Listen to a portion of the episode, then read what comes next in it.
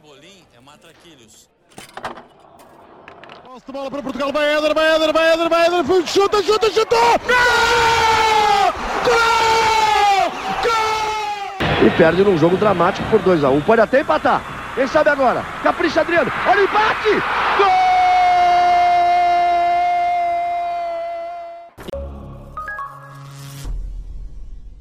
Viva! Sejam bem-vindos ao 11 fascículo desta coleção Europa-América, programa diário do podcast Matraquilhos que acompanha o Euro 2020 e a Copa América 2021. Olá, Rui. Olá, Fragoso. Bom, isto vamos começar com a ordem invertida, mas porque o grupo B jogou-se mais tarde do que o grupo C do Euro 2020, isto porque em Copenhaga, depois daquelas imagens de pânico logo ao segundo dia, hoje viveu-se uma festa em Copenhaga, no Parken, com o apuramento de Dinamarca em segundo lugar, com uma vitória uh, estrondosa por 4-1 frente à Rússia, com um golaço do jovem uh, Damsgaard, o mais jovem jogador a marcar neste Euro 2020. Depois, na segunda parte, também uh, um outro, por exemplo, outro golaço da Christensen, mas uma exibição superlativa da Dinamarca frente a uma Rússia completamente perdida nas suas opções. Chechezov um, claramente errou muita coisa uh, e eu, se calhar, aquele Mundial 2020, 2018 foi um oásis. Rui, uh, primeiras. Uh, e primeiras impressões sobre este grupo, a, Bélgica venceu 2-0, confirmou o favoritismo, vai, vai ficar em primeiro. A Finlândia fica a aguardar o desfecho dos outros grupos. Este grupo foi, foi um mimo para quem gosta mais de fazer contas do que, do que ver jogos de futebol, porque nós tivemos aqui golos, na, na segunda parte tivemos golos aos 59, aos 70, aos 74, aos 79, aos 81 e aos 82, e todos eles de alguma forma eh, mexeram não só com as contas do grupo, mas também com as contas do terceiro classificado. E isso, de facto, não, eu não vi, não vi minuto nenhum, nem golos do Rússia e Dinamarca, esteve sempre na, no Finlândia-Bélgica, e, e, é, e é, acaba por ser, se, se dissessem no, no início que Bélgica ficava em primeiro, Dinamarca segundo, Finlândia-Rússia, ok, a Rússia desiludiu, mas de resto, uh, tudo normal mas a verdade é que à entrada para a última jornada este era um cenário que, que surpreenderia um pouco, talvez porque ninguém esperava, apesar do, do que se tinha passado nos primeiros jogos da Rússia e da Dinamarca, ninguém estava à espera de um resultado tão, tão fogoso que, que com 2-1 a Rússia ainda estava apurada, mas depois, o, num espaço de 3 minutos, com, com um grande gol, como tu disseste, o Christensen e outro, aos 82 logo a seguir, uh, acaba por definir as contas deste grupo e a Finlândia uh, entra no, no, terceiro lugar na sua estreia numa fase final está no, está no top 16, portanto já não está só no, num europeu feito para, para mais oito seleções, mas também está no europeu à antiga, sendo que este antiga é o período de 96 2012. E poderá ficar uh, um bocadinho de fora, não é? Pode, ah, desculpa, ser, desculpa. Pode ser top 17 ou top 18, pode ser ali aquela está ali no limbo. Veremos exato, o que é que nos dão exato, os, próximos, uh, os próximos jogos. Uh, mas de facto, eu, eu por acaso estive mais atento, não combinamos, mas eu estive mais atento ao, ao jogo do Parken Stadium em Copenhaga. Um, e de facto foi, foi emocionante ver uh, aquelas bancadas depois de, então de, daquele choque com o que sucedeu com, com Christian Eriksen hoje festejarem, até porque a Dinamarca já tinha feito uma excelente primeira parte frente à Bélgica e hoje voltou a confirmar que tem um estilo de jogo muito entusiasmante, tem excelentes jogadores. Uh, Damsgaard, eu, eu, disse no Twitter que Damsgaard tem cara de, de craque russo dos anos 90, uh, eh, não sei porquê, tem ali umas feições, aquela cara, ele não parece às vezes que tem 20 anos, uh, mas, mas pronto, são pancas minhas, não interessa. Um, e uh, a Dinamarca jogou, jogou mesmo muito bem e está embalada, e portanto vai jogar com o país de Gales, onde eu acho que é favorita, o jogo será em uh, Amsterdão, portanto, relativamente perto de Copenhaga, mas os galeses também já provaram que não, não se pode não contar com eles, mas talvez falaremos um bocadinho disto depois mais à frente. mas eu, deixem-me só dizer, isto, a Dinamarca é mesmo. É, eu fico particularmente feliz, não só pelo estilo de jogo, mas também por haver aquela alegria toda no Parken em Copenhaga. Um, no dia de hoje, uma coisa diz, diz, claro. desculpa, porque nós estamos sempre a, a, gozar com os nossos próprios palpites e eu só queria destacar aqui uma coisa. Na primeira jornada deste grupo, tu disseste que o Poulsen marcava e o Poulsen não marcou. Mas o Poulsen marcou na segunda jornada e na terceira jornada, portanto fragou-se com o seu toque de Midas impecável. Sim, Pá, eu também deixo-me aqui dizer que no primeiro fascículo zero eu disse que o grupo ficava Bélgica, Dinamarca, Finlândia e Rússia, portanto Só para, só para elevar um bocadinho agora... mais a minha moral. E disse que a Finlândia era o terceiro que não passava. Pois disseste, estava, estava a fazer essas contas agora mesmo, e já agora, para não ser, já que este grupo tem de ser, isto até para um como é para o outro, eu pus que o Lukaku marcava no jogo intermédio contra a Dinamarca, não marcou, mas marcou no primeiro e marcou no último, portanto, eh, Fragoso, Fragoso e Silva, combinações limitadas. Limitadas mesmo, não é da empresa, é limitadas porque nós não sabemos mais do que isto. Limitadíssimas. Daqui a pouco falaremos um bocadinho mais dos palpites, até porque estão quentinhos entre os nossos patronos.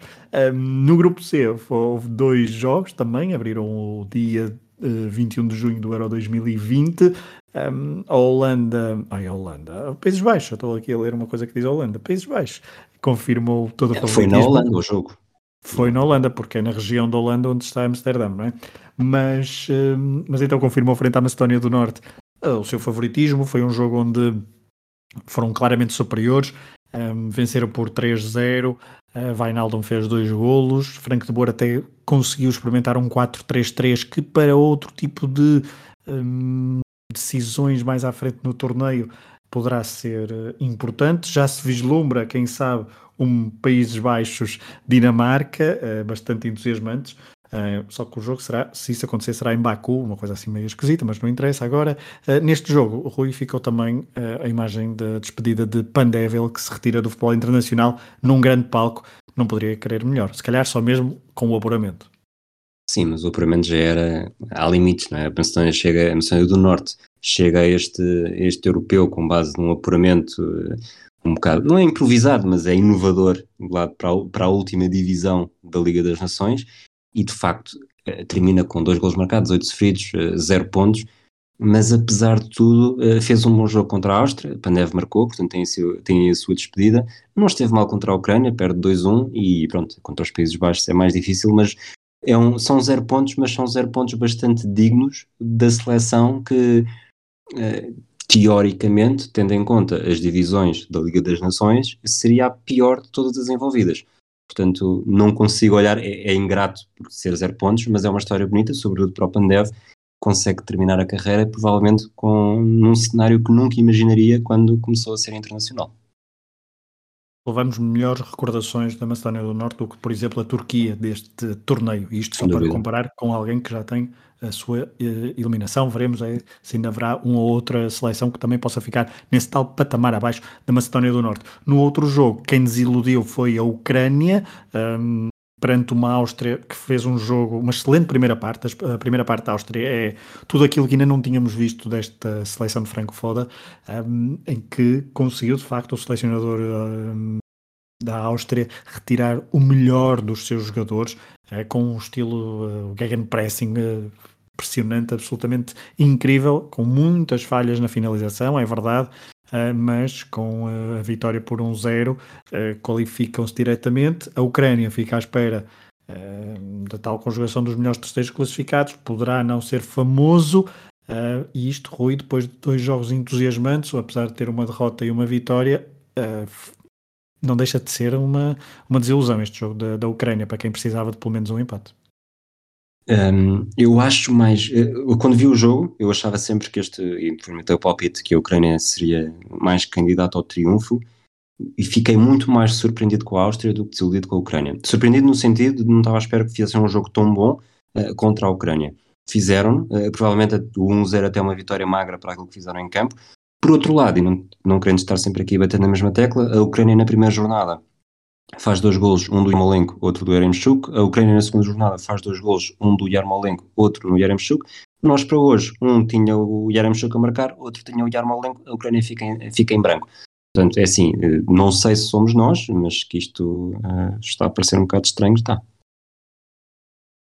América, uh, amanhã no Europeu há apenas dois jogos, quando falarmos, podemos falar um bocadinho disso no, nos palpites, mas só haverá dois jogos e também não há Copa América, portanto o dia 22 de junho será curto, só os jogos às 8 da noite, os dois do Grupo D ao mesmo tempo. Notas uh, rápidas e breves sobre a Copa América. Ontem a Venezuela conseguiu mais um ponto muito importante nesta Copa América para José Peseiro, apesar de depois a Peru ter vencido e complicado as contas da equipa venezuelana, mas o empate mesmo perto do fim, Rui, frente ao Equador, foi um empate muito saboroso e tendo em conta todas as, as circunstâncias que envolvem a participação da Venezuela na Copa América, não deixa de ser uh, emocionante uh, ter a Venezuela a empatar com o Equador. No outro jogo, e já para comentar os dois, Rui, o Peru surpreendeu uma Colômbia.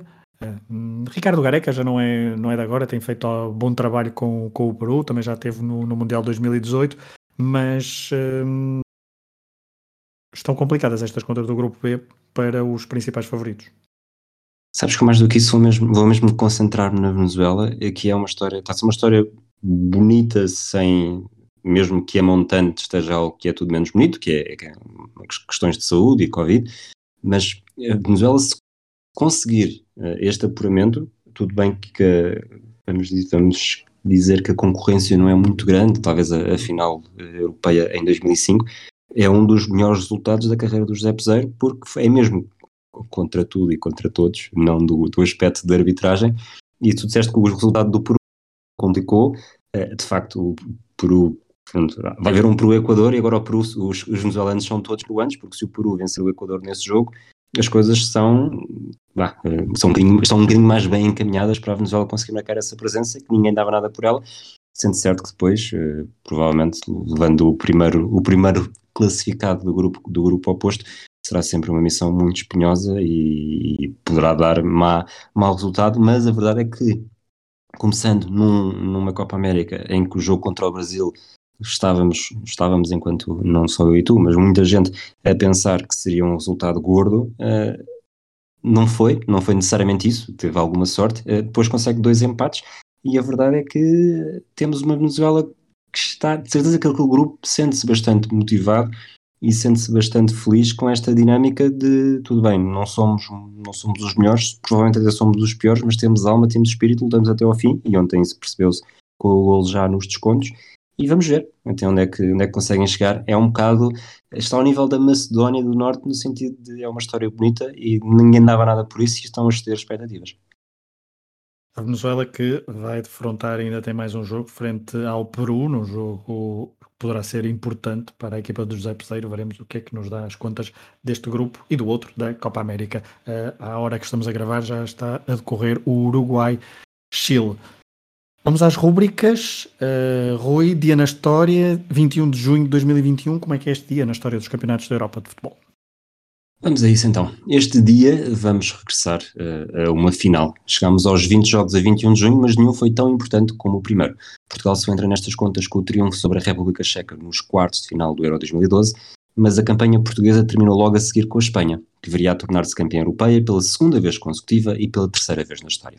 A primeira, em 1964, foi precisamente a 21 de junho. Quatro anos depois de Franco ter provocado a desistência dos espanhóis nos quartos final contra a União Soviética quis o destino que as duas seleções se defrontassem na final, precisamente em Espanha, no Santiago Bernabéu. De um lado estavam os campeões europeus em título, do outro uma seleção espanhola que se assumia como uma das melhores da década, ainda alavancada por alguns dos grandes resultados do Real Madrid e Barcelona nas competições europeias. Franco cedeu desta feita convencido que os soviéticos nunca poderiam dar uma boa réplica à seleção espanhola. Tinham razão, mas não foi assim tão garantido. Depois de um gol para cada lado nos primeiros 8 minutos, foi preciso esperar pelo minuto 84 para Marcelino fazer o 2-1 e oferecer o título à Espanha. Do lado soviético, o selecionador Konstantin Beskov, na altura com 43 anos, disse que se a final tivesse sido disputada em Moscou, o vencedor seria diferente. As queixas aumentaram ainda mais quando falou da postura dos jogadores espanhóis. E disse Peskov, estavam sempre no chão e o jogo teve muitas interrupções. Parecia um jogo de basquetebol. Mas Yashin, o guarda-redes que era o bolador nesta altura, admitiu a vitória justa de uma Espanha com jogadores muito determinados e uma velocidade endiabrada. Avançamos na próxima rúbrica, depois deste jogo de 1964, que deu o primeiro título à Espanha em Campeonatos da Europa. Rui, hoje sou eu na Berlinda, mini não vale roletas, o quiz do, da coleção Europa-América. Venham lá essas perguntas. Quem marcou o penalti decisivo que apurou a Dinamarca para a final do Euro 92? Jon Fax Jensen, Kim Vilfort, Brian Laudrup ou Kim Christoft? Papá, Christoph. Resposta correta. Laudrup já não estava em campo, Vilfort marcou o 4 penalti, Jon Fax Jensen não marcou e o quinto penalti decisivo foi apontado precisamente por Kim Christoft. Portanto, um em um, vamos ver se fazes o pleno hoje. Estou a contar com isso. Pelé foi o melhor marcador e o melhor jogador da Copa América de 1959, disputada na Argentina. Qual foi o único adversário a quem não marcou? Argentina, Paraguai, Chile ou Uruguai? Esta vai assim um bocado ao calhas. Um... Não, é ao calhas? Vais dizer que não sabias isto? não Onde é que já se viu? Onde é que já se viu, Fragoso? Não olhei com muito detalhe para a Copa América de 1958. Um... 9, 9. Não sei se isso uh, altera a tua resposta. Uh, vai alterar completamente. Argentina, Peru. Argentina, Paraguai, Chile ou Uruguai? Ah, Paraguai, Uruguai. Aí, Argentina. Então é assim: começa por marcar um ao Peru, portanto, está a dizer Peru, faz dois ao Chile, um à Bolívia, três ao Paraguai e um à Argentina. No quarto jogo contra o Uruguai, o herói brasileiro é Paulo Valentim, faz um hat-trick no triunfo por 3-1 num jogo com quatro expulsões, duas para cada lado. Pelé é titular e disputa aos 90 minutos, mas vê os gols serem todos marcados por um jogador que se ao entra ao intervalo. Vamos ver se fazes, se terminas com um sinal positivo. Quantos penaltis os guarda-redes portugueses defenderam em desempates nos campeonatos da Europa? Dois, três, quatro ou cinco? Esta aqui deixa, eh, portanto, Fala em, desem... fala... em desempates. Em desempates, em desempates. Só, só, temos uh, o primeiro em 2004, portanto, com a Inglaterra, em que Ricardo defende. É defesa. Exatamente. É? Defesa. Ricardo defende pelo menos um. Deixa-me só ver se há mais algum desempate. Há, uh, com a Espanha em 2012, mas aí eu acho que não há defesa. De... Não, há defesa de Rui Patrício, sim, portanto, dois. Um, acho eu que a defesa de Rui Patrício, acho que é o do Moutinho que vai ao poste. Acho eu. Um, depois, e não, e Casilhas, e Casilhas também marca. Borunós é que manda ao, um dos postos. E depois temos em 2016 Rui Patrício a defender a Polónia, portanto, pelo menos três. Quais eram as hipóteses? Dois, três, quatro ou cinco? três. 3 é a resposta certa. Darius Vassal, Xabi Alonso e Blaschikovski falharam. O primeiro contra Ricardo, os outros dois contra Rui Patrício. Portanto, Pedro Fragoso, muito bem. Duas respostas certas em 3. Bem. Vamos aos palpites. Uh, Rui, antes de darmos os palpites para amanhã, que só há dois jogos, um, algumas notas breves sobre como é que está a classificação entre os patronos. Já sabem, os patronos em exclusivo para, um, podem participar neste, neste concurso, www.patreon.com.br desportivo. O prémio final é o livro Sonhos de Leior do Miguel Lourenço Pereira, que também está a concurso. Uh, e no topo temos um empate bastante concorrido, não é? Temos, eu acho que e hoje não, não dá para falar tudo, tudo o que toda a gente acertou, porque eu acho que toda a gente faz pontos hoje, menos eu e tu. Toda a gente que fez palpites para hoje, acho que toda a gente pontuou, menos eu e tu. Há aqui um padrão, mas há aqui um, um, um recorde com o Tiago Gomes, que pelo que eu sei é teu amigo, é acertou no 3-0 dos Países Baixos de Macedónia, pôs o Vinaldum a marcar e Vinaldum faz dois golos, e acerta ao minuto 58, que é um dos gols do Vinaldum. Portanto, ele que tinha 4 passou a 8 na classificação geral. Classificação geral em que a liderança tem 10 pontos, continua com 10 pontos, mas neste momento, e vou ver se consigo dizer isto tudo sem parar para respirar, João Tiago Figueiredo, Wilson Cardoso, Teresa Perdigão, Miguel Pereira, Rui Souza e Rodrigo Carvalho. Já, quer já anunciar o, o critério de desempate, caso no final haja um empate? Sim, eu acho que nós, nós estivemos aqui a falar, entretanto poderemos pensar melhor uh, em off só para, para ter a certeza que é o mais justo possível, mas até prova em contrário, e se houver prova em contrário será até ao final desta semana sempre, é, ganha o último, o último concorrente a chegar à pontuação uh, máxima entre os participantes. Eventualmente poderemos pensar aqui numa média ponderada para palpites na final ou palpites nas meias finais, mas na verdade isto depois também ganha vai o último ou ganha o primeiro, desculpa. Por, Pois, eh, eu, eu sinceramente se calhar ia mais para o último. Portanto, o último a chegar à pontuação, porque foi aquele que pontuou mais perto da final do torneio. Quando okay. era mais importante foi o que acertou. Mas, entretanto, poderemos pensar noutros palpites, mas noutros critérios, caso seja, imagina, se é o 1-0 na final e depois há dois que fazem 1-0 e chegam, chegam à mesma pontuação, temos de ter outros critérios, mas nós vamos pensar nisso a fundo. Eh, se não, é assim, uh, abrimos os cordões à bolsa e oferecemos mais prémios, mas, mas vamos tentar chegar a uma conclusão melhor nos próximos dias. Muito bem. Vamos aos palpites para amanhã, são só dois, rapidamente. Eu tenho um República Checa 1. Um, Ingl... Sou eu a dizer primeiro, desculpa. Pode ser, sim. Podes, podes dizer, podes dizer. República Checa 1, Inglaterra 3, Croácia 1, Escócia 2. Ok, eu tenho República Checa 1, Inglaterra 2, Croácia 3, Escócia 1 e posso já avançar para não perdermos mais tempo. Gol do Sterling, portanto tenho pena Sterling, eh, eu até gosto de ti, mas não vai ser amanhã. E minuto, continuo com os 85. Eu ao minuto 13 vai marcar Che Adams. Muito bem, vamos então, vamos então avançar para o jogo na história. Fragoso, destes jogos da manhã, uh, não tenho assim nenhuma ideia, não me lembro de nenhum jogo entre estas equipas, mas de certeza que tu tens o trabalho de casa feito. Tenho. Uh, e vamos recuar até 30 de outubro de 1975. Bratislava, a Checoslováquia recebeu a Inglaterra no grupo de qualificação para o Euro 76. Portanto, não é bem um República Checa-Inglaterra, é um Checoslováquia-Inglaterra. Num grupo onde também estava Portugal, este jogo, apesar de não ter sido o último, revelou-se decisivo para que os checoslovacos seguissem em frente com mais um ponto que os ingleses. Seleção inglesa, orientada por Don Revy e com os jogadores como Colin Bell, Kevin Keegan ou Ray Clemens, deslocou-se a Bratislava sabendo que seria muito importante não perder pontos. Mas claudicou. Entrou bem no jogo, marcou primeiro por Mick Shannon, avançado do Southampton, após belíssima jogada de Kevin Keegan pela esquerda, mas depois no último minuto da primeira parte, Neoda fez o empate na sequência de um canto. E logo a abrir a segunda parte, Dusan Galis fez o 2-1, resultado que ficou até ao final da partida. Quer Inglaterra, quer Checoslováquia ainda tinham, depois deste jogo, de visitar Portugal. A seleção de Pedroto, vencendo ambos os jogos, até seguiria para a ronda seguinte, mas Portugal só conseguiu empatar Uh, quer com a Inglaterra, quer com a Checoslováquia, por um igual. Esta conjugação fez com que os checoslovacos seguissem para os quartos de final, a duas mãos, onde eliminaram a União Soviética, apurando-se para a fase final em Belgrado, onde, na final, com um penalti uh, de Panenka, fizeram história. O médio do Bohemians não jogou frente à Inglaterra em outubro de 75, em Bratislava, numa vitória que se revelou decisiva.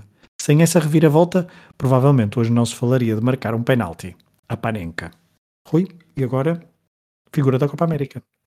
Figura da Copa América. Eu tenho estado agora a tentar seguir todas as seleções, pelo menos da, da América do Sul, que participaram na Copa América e hoje vou estrear histórias que envolvam a Venezuela, não a de José Peseiro, mas uma mais antiga. Não há dúvida que a Venezuela é um dos parentes pobres do futebol sul-americano, não tem uma grande tradição na modalidade e é, juntamente com o Equador, uma das duas únicas seleções da Comebol que nunca venceram a competição. Com apenas uma chegada às meias finais em 2011, as expectativas nunca são elevadas e os dois pontos conquistados até agora na edição de 2021, com José Pecerolem, como nós falámos, até são vistos como uma grande surpresa tendo em conta o contexto. E não se pode dizer que tenha sido muito diferente no passado, e um passado que é mais curto. Numa prova que se disputa desde 1916, a Venezuela só se estreou em 1967, somando uma vitória contra a Bolívia e derrotas nos restantes quatro encontros. Oito anos depois, na primeira edição da era Copa América, se a Venezuela tinha esperanças de conseguir fazer algo mais, elas morreram muito rapidamente ao perceber que tinha ficado incluída num grupo preliminar com Brasil e Argentina. Conseguir um bom resultado foi rapidamente substituído pelo objetivo de não passar má imagem. E aí, sem grande surpresa, a pressão ficou em cima dos guarda-redes e é do guarda-redes do Argentina-Venezuela de 10 de agosto de 1975 que quero falar. Andrés Arizaleta não fez todos os quatro jogos da Venezuela nesta edição, mas esteve perto disso. Depois de ficar de fora na derrota caseira com o Brasil por 4-0, foi chamado ao campo ao intervalo do jogo seguinte, também em Caracas, mas contra a Argentina. Vicente Vega já tinha sofrido três golos e Arizaleta sofreu os outros dois, no desaire por 5-1.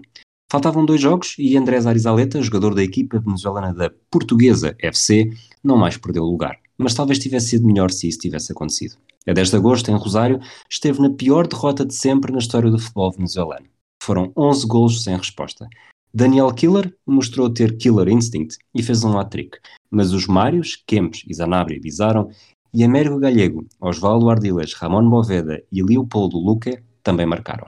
O único ponto positivo deste dia foi a Venezuela ter conseguido evitar o 12-0 nos 5 minutos finais, igualando assim a pior derrota na história da Copa América, infligida pela Argentina ao Equador, precisamente a outra seleção que nunca conseguiu vencer a competição.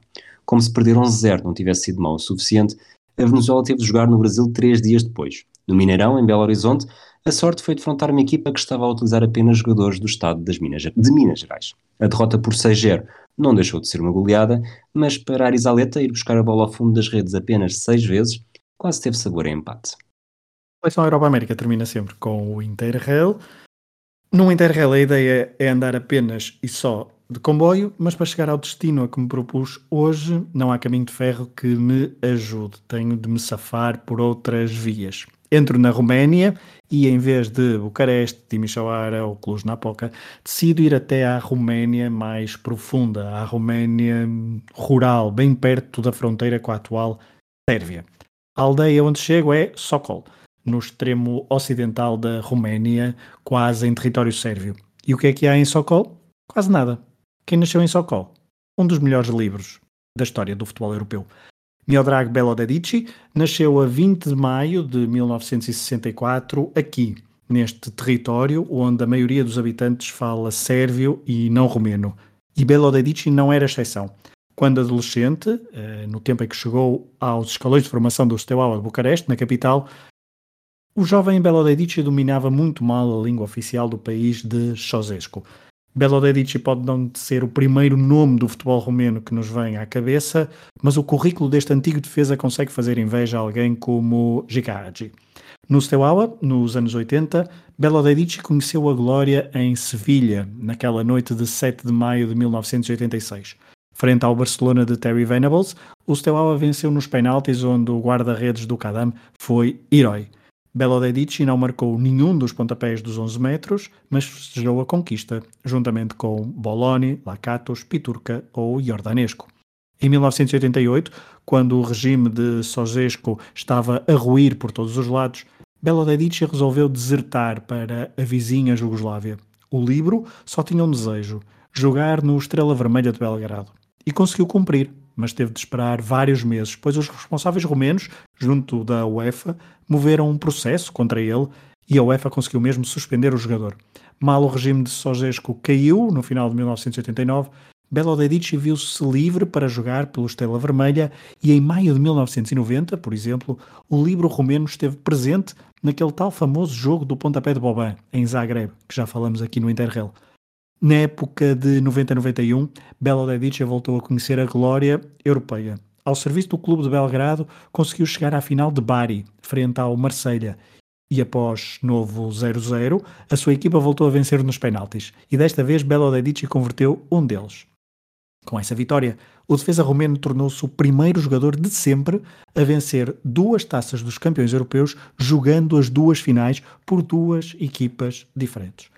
No historial da competição, misturando Taça dos Campeões Europeus e Liga dos Campeões, só há quatro finais que terminaram sem golos. Belo Dedici, livro de grande categoria, esteve presente em duas e venceu-as. O Steaua, por exemplo, pode lamentar o facto de não, de não o ter tido na final de 89, frente ao Milan, já que o clube romeno perdeu por esclarecedores 4-0.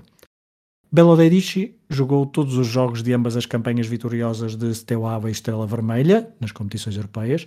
Nos últimos 40 anos não há grandes dúvidas, não há, não há grandes dúvidas, aliás, que estas duas conquistas são das mais exóticas e lembradas pelos nostálgicos e românticos do futebol. Nelas jogaram nomes como Boloni, Piturka, Lakatus, Dukadam, Mihailovic, Savicevic, Prozinecki ou mesmo Darko Panchev. O único denominador comum, Miodrag. Belo Dedici. Numa altura em que se fala do reaparecimento dos livros no futebol moderno, decidi vir a Sokol, a terra que viu crescer um dos melhores livros da história do futebol moderno. Ele falhou o Mundial 90, mas esteve presente no Mundial 94, jogando os cinco famosos jogos romenos nos Estados Unidos da América. Ajudou a eliminar os argentinos órfãos de Maradona, nos oitavos de final, mas depois falhou o penalti decisivo frente aos suecos nos quartos de final, perdendo o duelo com Tomás Ravelli. Anos mais tarde, esteve ainda presente nas convocatórias para os europeus de 96 e 2000. Ele que nos anos 90 também jogou no futebol espanhol, no Valência, no Valladolid e no Villarreal. A Roménia, tal como a Bulgária, é uma nação futebolística que em 2021 está longe dos anos dourados das décadas de 80 e 90 do século passado. Quem sabe, se não é numa destas pequenas aldeias, como Sokol, que a Roménia encontra um novo livro para comandar a defesa. Porque um dos ditados mais usados neste desporto é que as vitórias se constroem a partir da defesa. E se houve uma defesa de excelência enquanto jogou, foi Belo Dedici, o primeiro jogador a jogar e a vencer duas taças dos campeões europeus por duas equipas diferentes. Uma pelo, seu, pelo principal clube do seu país de nascimento, a outra pelo principal clube jugoslavo, a língua que o jovem Belo Dedici sempre dominou. Muito bem, terminamos assim este fascículo da coleção Copa América de 21 de junho. Voltamos amanhã, amanhã que são, tem apenas dois jogos e dois jogos uh, tarde, às 8 da noite. Fragoso, um abraço para ti, um abraço para todos aqueles que nos ouvem. Amanhã cá estamos para mais um episódio. Até lá. Um abraço e já sabem, o Sterling amanhã não marca. Pimbolim é matraquilhos. Posse de bola para Portugal, vai Éder, vai Éder, vai Éder, vai Éder, chuta, chuta, chuta! Gol! Gol! Gol! E perde num jogo dramático por 2x1. Um. Pode até empatar. Quem sabe agora? Capricha Adriano. Olha o empate!